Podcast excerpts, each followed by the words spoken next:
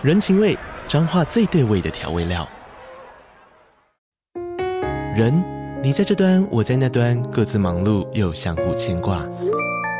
情，街角的吵杂声传递温暖与思念。味，是从每一个转角飘出的乡愁。这里是彰化县政府 Podcast 节目《彰化早咖》，我是主持人内克。从彰化大小事各具特色到旅游攻略，透过轻松有趣的访谈，带着大家走进最在地的早咖。准备好了吗？彰化的故事，我们说给你听。以上为彰化县政府广告。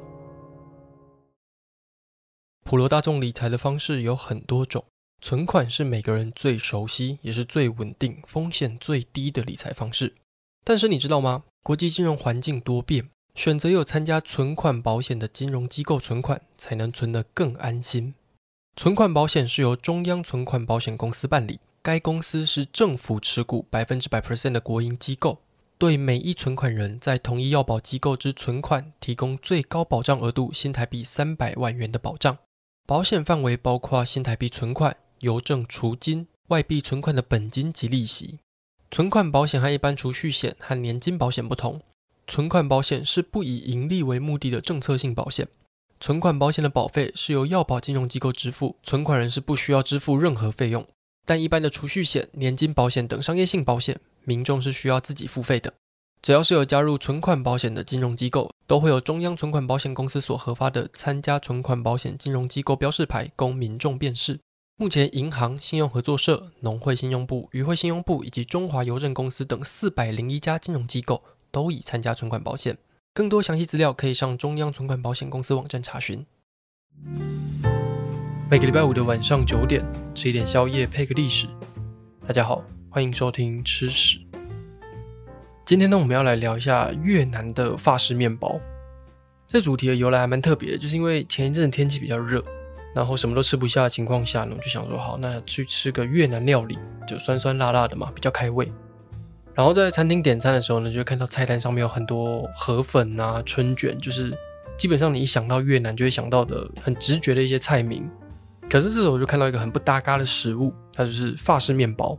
所以我当下就拿出手机来查一下，哎，法国这个东西到底怎么跟越南扯在一起的？好，那就先让我们回到十九世纪末期来看一下那个时候的法国到底发生什么事吧。一八七一年的时候呢，法国刚打完普法战争。打完普法战争之后呢，法国就跟普鲁士结下深仇大恨。哼，普鲁士就是德国的前身。普鲁士在普法战争里面呢，不但让法国输到腾口，而且还赔了一堆钱。法国甚至还割了两个省给普鲁士。战争一打完呢，法国的人民就想要报仇。但是当时的法国总理茹费里这时候就觉得说，如果现在又马上跟普鲁士打起来的话呢，胜算可能没有这么大。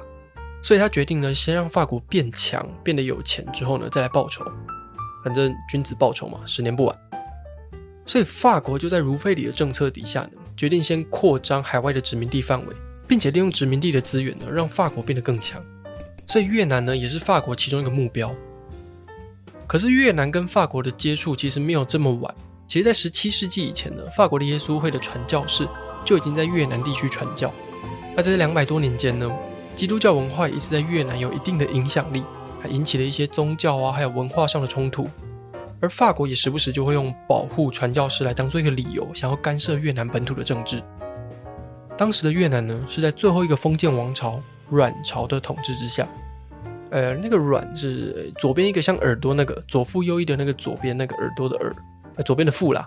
右边呢是一百元两百元那个元，它叫阮。好，那总之呢。当时统治越南的呢，就是阮朝的第四位皇帝嗣德皇帝。嗣德皇帝在继位之后呢，就开始着手处理天主教带来的一些冲突。他就下令呢，要处死西方的传教士，而且甚至连本土的越南传教士也杀掉，并且开始锁国，拒绝跟西方的国家做贸易。在一八五八年的时候呢，法国就以法籍的传教士被杀这个当做一个理由呢，正式对越南开战。越南就跟当时的清朝一样，就是只有被打的份了。所以战争之后呢，越南还有法国就在一八六一年的时候签了第一次的西贡条约，允许法国呢能够在越南合法的传教还有做生意，并且把最南边的四个省呢割给法国。那越南在当时呢，其实还有另外一个特殊的身份，它就是清朝的藩属国。如果你是看一些清朝的宫廷剧的话呢，就常会听到他们说：“娘娘，这是缅甸来的檀香啊！娘娘，这是暹罗来的龙涎香啊！娘娘，这是朝鲜来的鹿皮啊！”那清朝旁边的藩属国呢，就是像这个样子，他们会向清朝称臣，然后定期送清朝一些礼物。但相对的呢，就是出事的时候，清朝就有义务要保护这些藩属国。所以照理来说呢，越南这时候被法国打，应该就可以去寻求清朝大哥的庇护。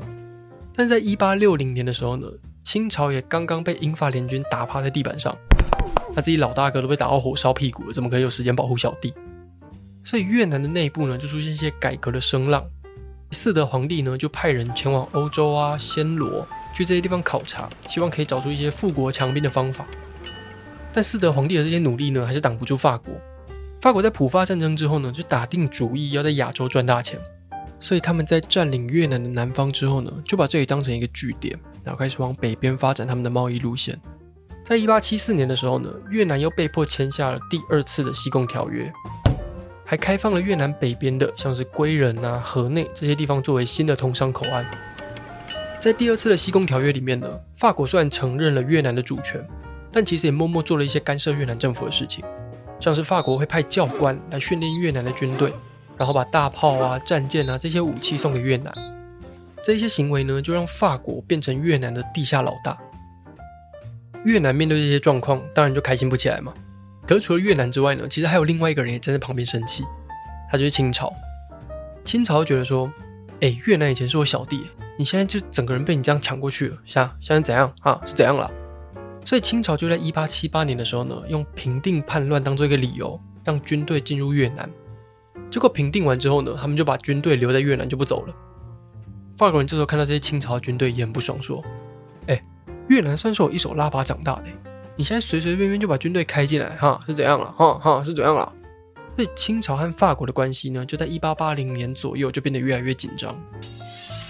那到了一八八二年的时候呢，清朝跟法国就是因为越南的问题，所以爆发了清法战争。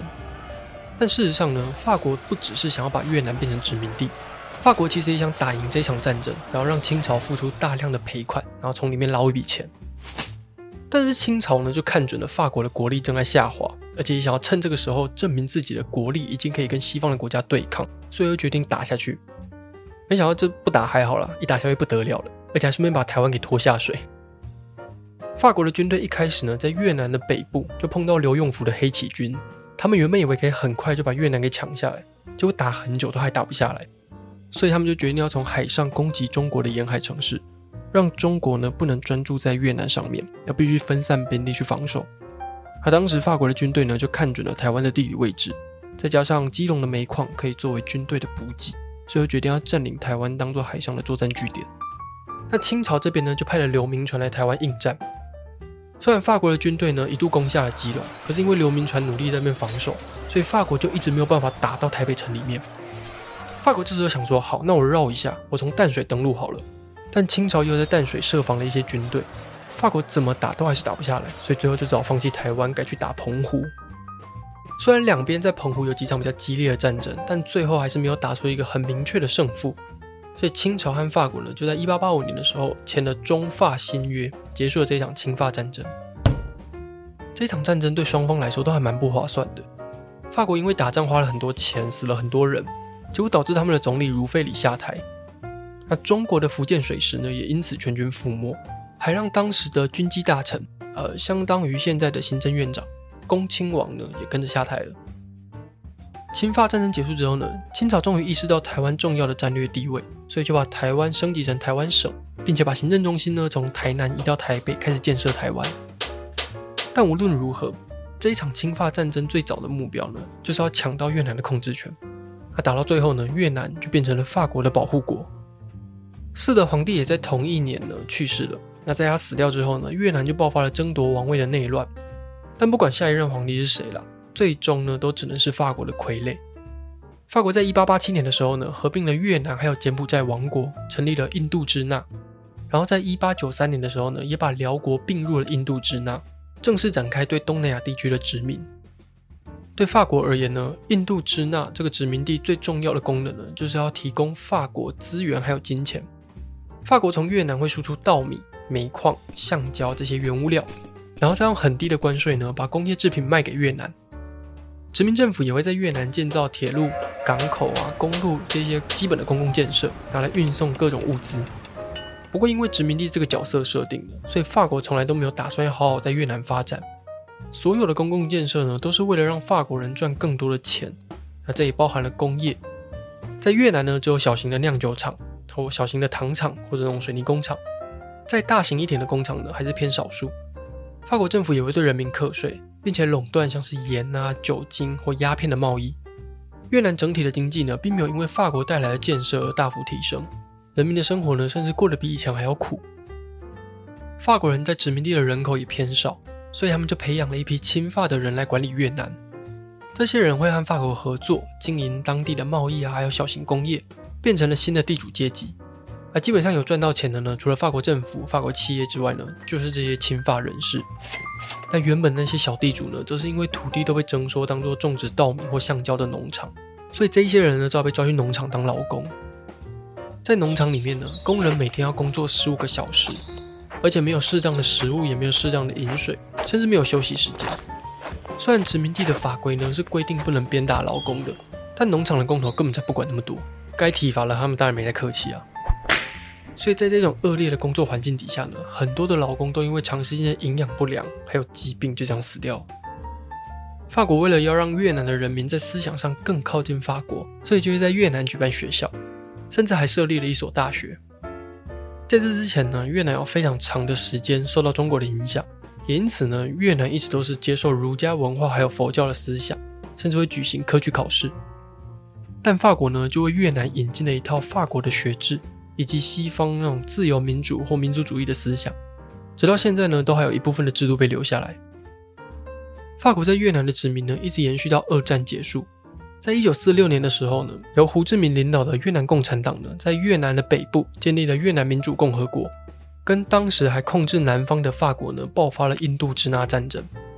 那这场战争呢，一路打了八年，最后双方就签下了日内瓦协定，以北纬十七度为界限，北边呢就是由共产党控制的越南民主共和国，那南边呢就是由越南皇帝控制的越南国。美国在这时候对南越的影响力也逐渐在增加。那后来就导致全美国人讨厌的越战，不过这个就是另外一个故事，所以之后有机会再做一集跟大家分享。好了，这半个多世纪以来呢，其实法国在越南留下了很多文化上的足迹，像是建筑啊，或是食物。那我们现在在越南料理店吃的生牛肉河粉呢，就是把薄薄的生牛肉直接放到河粉汤里面这个做法，据说就是受到法国饮食的影响。而我们将要聊的越南法国面包呢，也是一个还蛮好的例子。越式法国面包的越南文是 bánh mì。好了，对了，我不会念了，但是直接翻译的意思呢，就是烤小麦。当法国的长棍面包来到越南之后呢，在法国的官员阶级当中呢，还是保留法式的吃法。但在一九五四年南北越分裂之后呢，有很多北边的难民就开始逃到南方。那其中两个难民呢，就在西贡，就是现在的胡志明市呢，开了一间小面包店，开始卖越南版的法国面包。那到后来呢，越南也开始接受美国的援助，所以就有很多的小麦呢进到越南，也促使面包成为了新的庶民美食。只是越南版的法国面包呢，有几个地方蛮不一样的，像是一般来说呢，烤面包都是用小麦，只是因为越南是生产稻米的国家，所以越式法国面包呢，在面包里面会加入比较便宜的再来米粉，这样吃起来的面包呢会更松更软，也比原本的长棍面包更轻。越南人吃的法国面包呢，也不会沾奶油或是沾橄榄油，反而比较像 Subway 那样会把馅料呢夹好夹满。所以一般来说呢，越式的法国面包里面呢会出现几个重要的元素，像是猪肝酱、肉、腌萝卜还有香菜。猪肝酱其实就来自法国的鹅肝酱啦，只是因为猪肝在越南比较便宜，所以才拿来取代比较贵的鹅肝酱。而肉的部分呢，大部分也是猪肉，所以你要夹火腿啊或夹肉丸其实都可以。后来出现一些夹鸡肉或夹牛肉的做法，然后既然是一道东南亚菜色，所以它一定会酸酸辣辣的，而且还会看起来色彩缤纷，很开胃。在越南版的法国面包里面呢，会加入爆过丝的红萝卜还有白萝卜，并且用醋还有糖去腌制，然后再加墨西哥辣椒、小黄瓜还有香菜。好了，我知道香菜会影响人的食欲啊，但但他们到地的做法就是加香菜了，而且他们加香菜的方法也很大方，他们不只加叶子。